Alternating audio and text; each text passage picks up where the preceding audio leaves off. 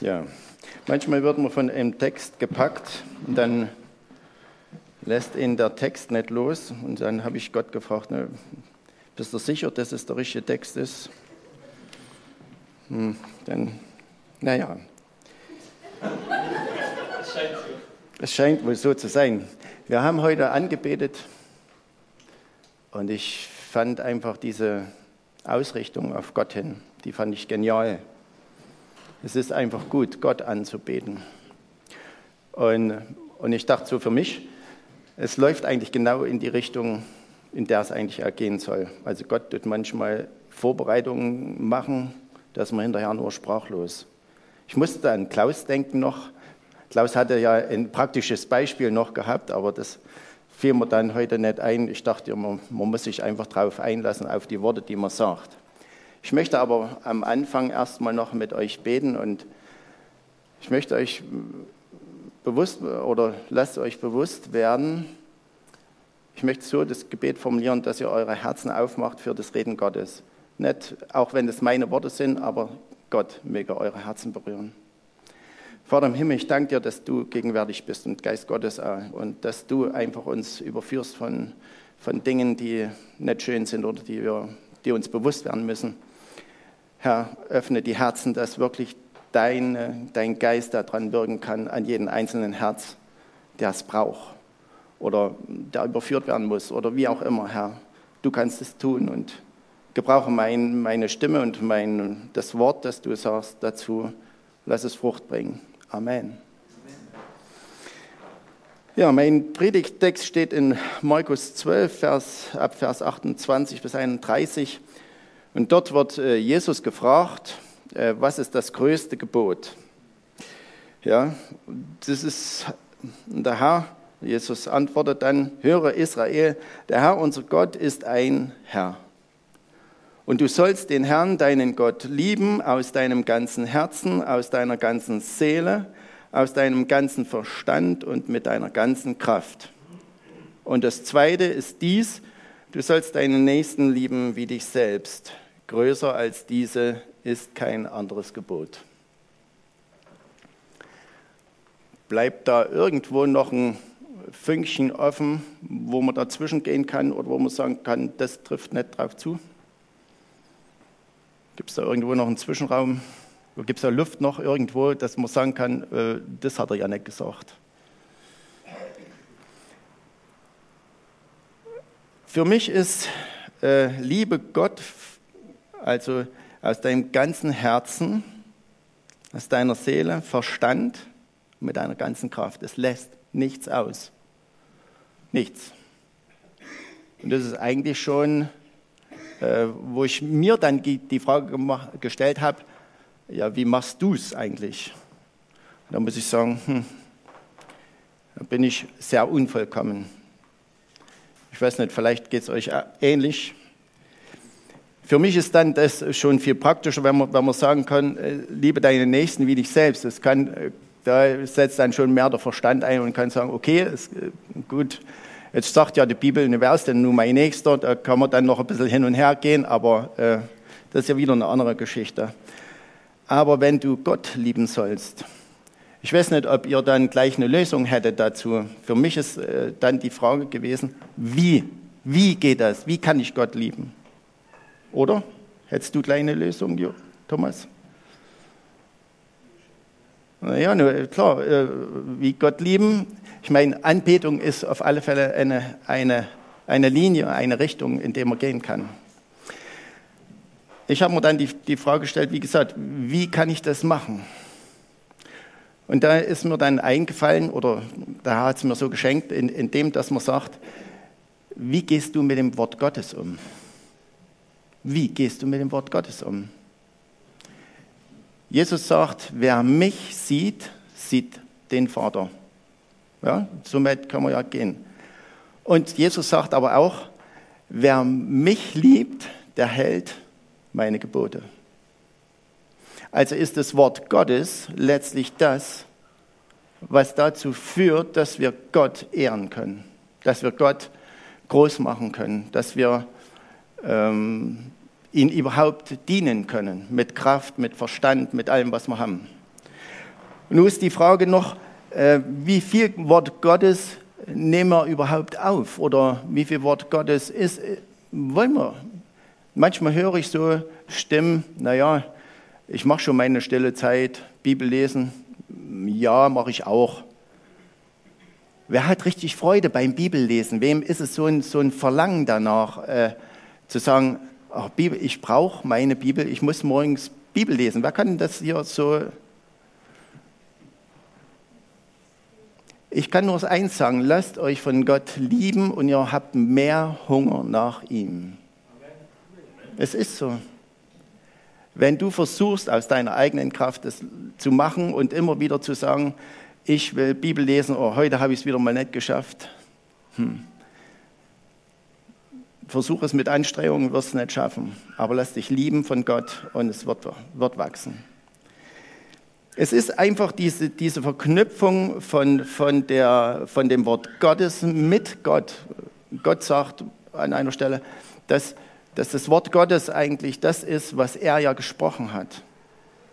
Ja, also wenn wir wissen wollen, wie wir Gott nahen können, wie wir Gott dienen können, dann ist es das, das in dem das Wort Gottes lesen.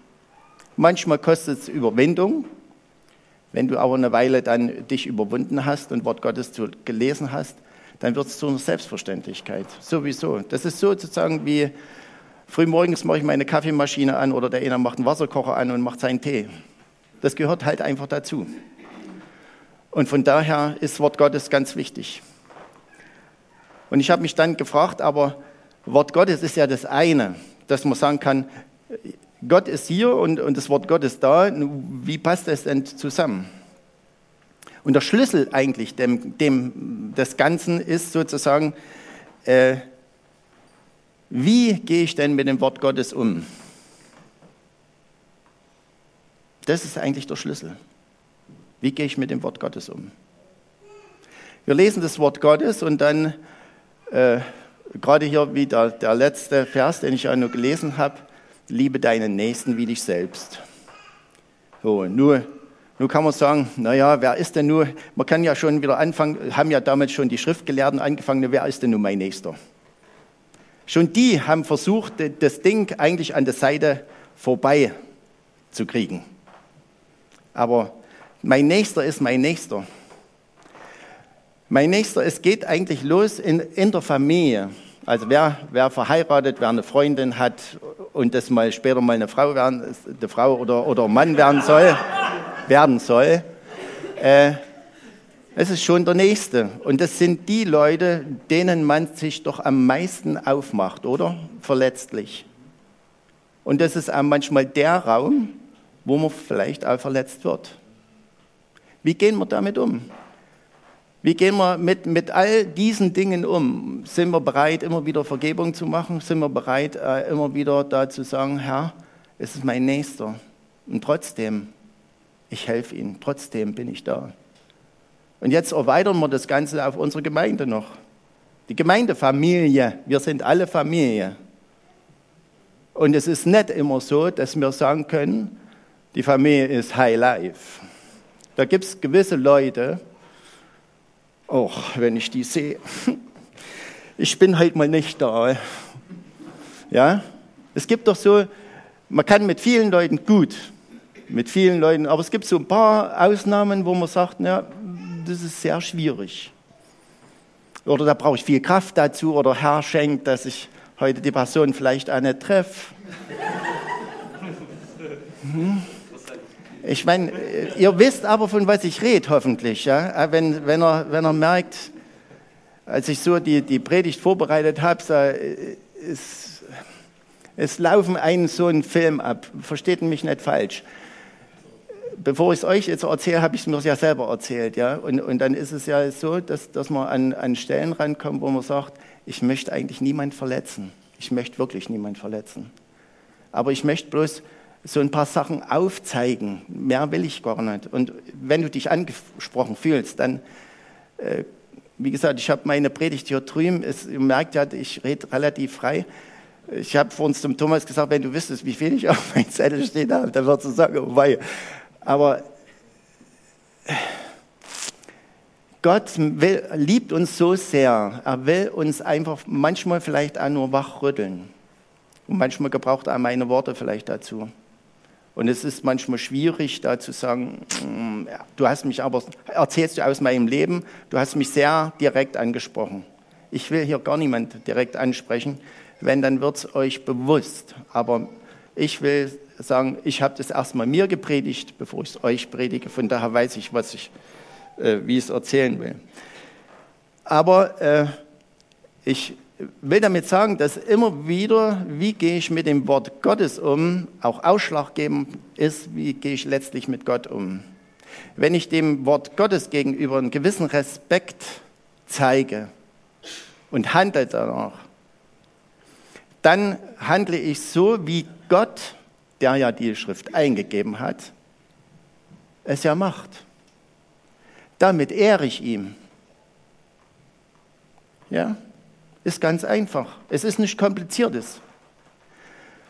Und wenn, wenn wir dann so in, in der Bibel lesen, dann gibt es so, wie gesagt, liebe deine Nächsten oder untereinander habe ich hier Liebe wenn ihr in meinem Wort bleibt, so seid ihr wahrhaftig meine Jünger. Und jetzt kommt ja noch so ein Hammer, wo ich, wo ich denke immer, äh, daran, das steht hier im Johannesevangelium 13, wer es nachlesen will, daran werden alle erkennen, dass ihr meine Jünger seid, wenn ihr Liebe untereinander habt. Leute, wie viel müssen wir denn ein Aushängeschild machen? Müssen wir Wunder machen? Müssen wir denn großartige Redner einladen? Das brauchen wir alles nicht.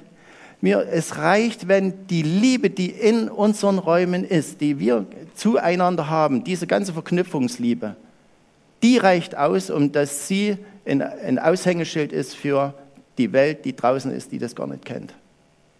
Diese Liebe. Und dann müssen wir uns selber fragen, wie gehen wir manchmal miteinander um? Und da kann man sagen, bei uns ist ja alles in Ordnung. Hä? Oder?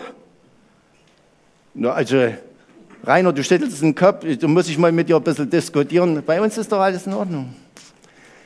Wir sind, wir sind vielleicht nicht vollkommen, aber wir sind auf dem Weg dahin. Und ich denke, genau das ist es, ist das Ding. Wir sind auf dem Weg dahin. Und ich, wir können nur eins machen, dass wir immer wieder sagen, Herr, hilf Herr, hilf, dass wirklich das, was in deinem Wort drinne steht, dass das in meinem Leben sichtbar wird. Ich will den anderen lieben. Aber schon die Entscheidung, dass du sagst, ich will den anderen lieben, mit all seinen Macken, heißt sozusagen, das kannst du aus deiner eigenen Kraft nicht. Du musst dich lieben lassen von Gott, um dass du diese Liebe weitergeben kannst. Sonst wird es nicht. Gerade jetzt bei der ganzen Bauerei haben wir ja auch viel Reibungspunkte gehabt. Lass die Liebe da drinnen immer wieder wachsen. Wie weit können wir diese Liebe bringen? Ich, in, ich bin noch an einen äh, Vers erinnert worden, der war für mich auch noch so ein bisschen, äh, ist ein Knaller halt einfach. Der steht in Jesaja. Aber kein positiver Knaller, sondern eher ein trauriger Knaller. Da steht in Jesaja 58, dann wirst du rufen und der Herr wird antworten. Du sollst um Hilfe schreien und er wird sagen, hier bin ich. Wenn du aus deiner Mitte fortschaffst, das Joch, das Finger ausstrecken und Böses reden.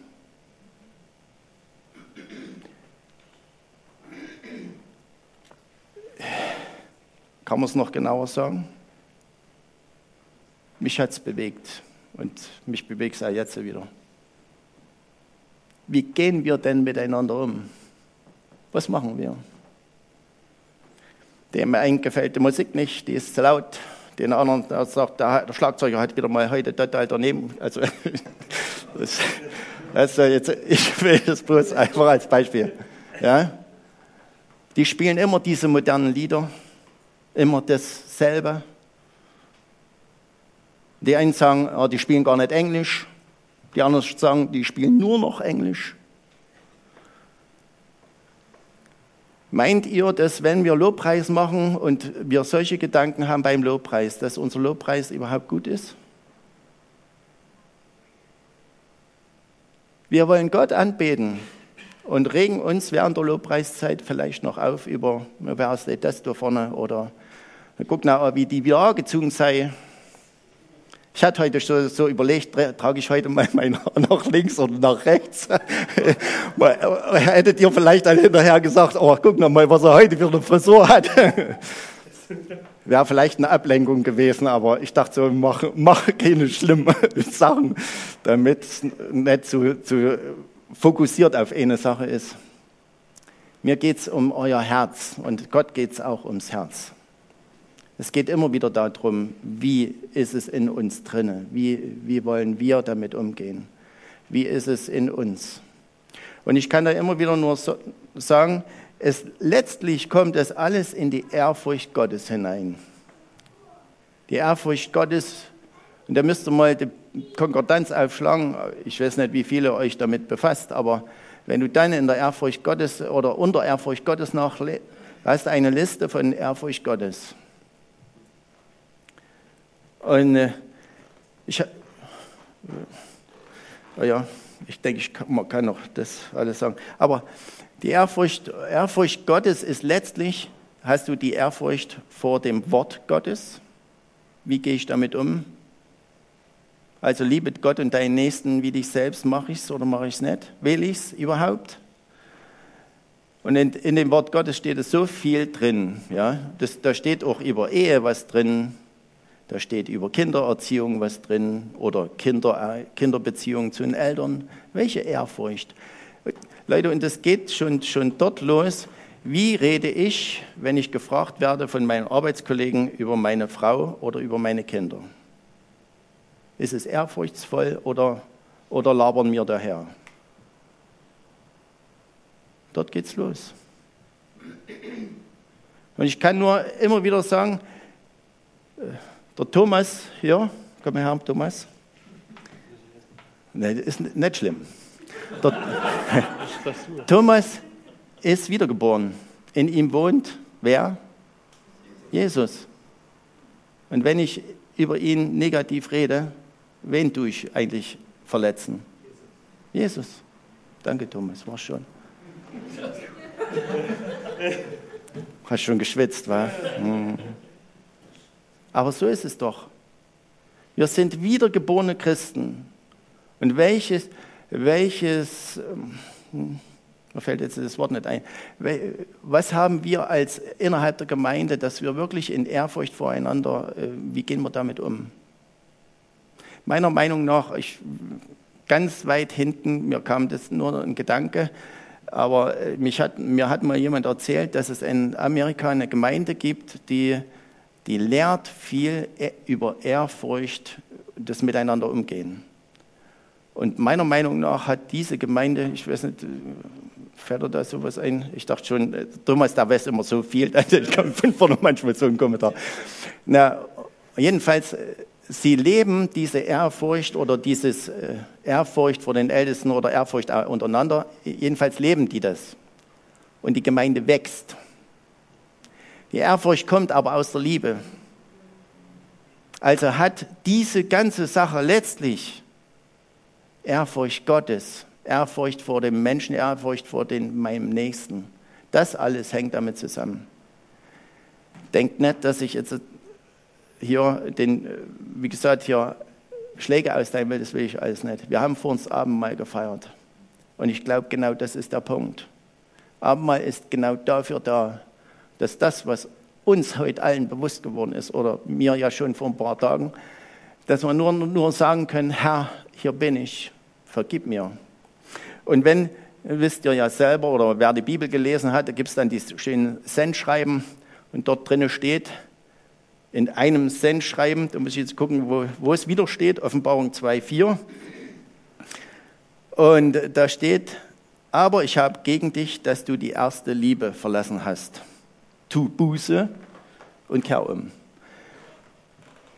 Geschwister, erste Liebe verlassen, ich kann in kein Herz gucken, wer es gemacht hat oder nicht. Das ist, ist nicht sichtbar. Aber diese erste Liebe die könnt ihr nur selber in euch feststellen, ob ihr sie noch habt oder nicht habt. Und steht da drum, wer sie verlassen hat, der soll Buße tun.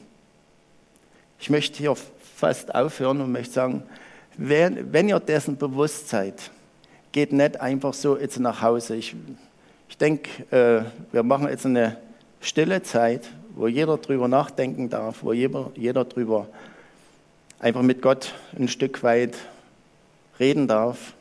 Wir machen das auch nicht allzu lang. Ich denke ein, zwei Minuten oder was. Ich mache dann ein Abschlussgebet. Und ich höre hier einfach auf. Es ist so viel. Aber Gott fordert uns heraus. Ich mache dann den Abschluss. Herr, wir, wir haben so eine große, ein prophetisches Wort bekommen für uns als Gemeinde. Herr, wir sind, sind vor dir und du willst mit uns als Gemeinde einen guten Weg gehen. Und du willst uns erwecken, du willst uns herausrufen, dass wir wieder aufwachen, dass wir, dass wir in deine Nähe kommen. Und alles das, was uns hindert, in deine Nähe zu kommen und was uns hindert, äh, nahe bei dir zu sein, wirklich nahe, Herr, das schenkt, dass es jetzt einfach weggeht, ganz weggeht, Herr. Dass wir eine, eine neue Sehnsucht bekommen zu deinem Wort und nicht nur zu deinem Wort, auch zu dir hin, Herr, dass wir wirklich Zeit mit dir verbringen, dass wir sagen können, Herr, hier bin ich. Herr, es gibt viele Menschen, die gesagt haben, hier bin ich und sie wussten nicht, was sie reden sollen, aber einfach erstmal Zeit mit dir verbringen. Herr, ich danke dir für einen jeden, der in seinem Herzen mit dir gesprochen hat und der einfach darauf reagiert hat. Danke, Herr. Herr, und ich segne einen jeden, der der Buße getan hat auch darüber, Herr. Und ich danke dir, Herr, dass du auch dort die Stellen wieder auffüllst, Heiliger Geist, mit neuer Kraft, mit neuer Freude, mit neuer Energie, Herr, die einfach uns wieder frisch macht, Herr. Amen. Wenn wir in dieses Erwecktsein wollen wir doch alle hinein. Wir wollen alle Zeichen und Wunder sehen. Wir wollen das alles. Aber wenn wir das auch wollen, dann heißt es sozusagen, gibt es auch manchmal Opfer, die wir bringen müssen. Und ich denke heute, das ist so ein Stück, wo wir, wo wir neu wieder drüber nachdenken, wo es ein Stück Opfer sozusagen von uns kostet, etwas abzulegen, was wegzugeben, um dass wir uns wieder neu füllen lassen können. Ich, Herr, ich segne alle, dass die, die sich noch was vorgenommen haben, jetzt, ob es Bibellesen, ob es stille Zeit oder wie auch immer ist, dass es, wenn sie herausgehen, nicht weg ist, sondern dass es ihnen nachgeht. Amen.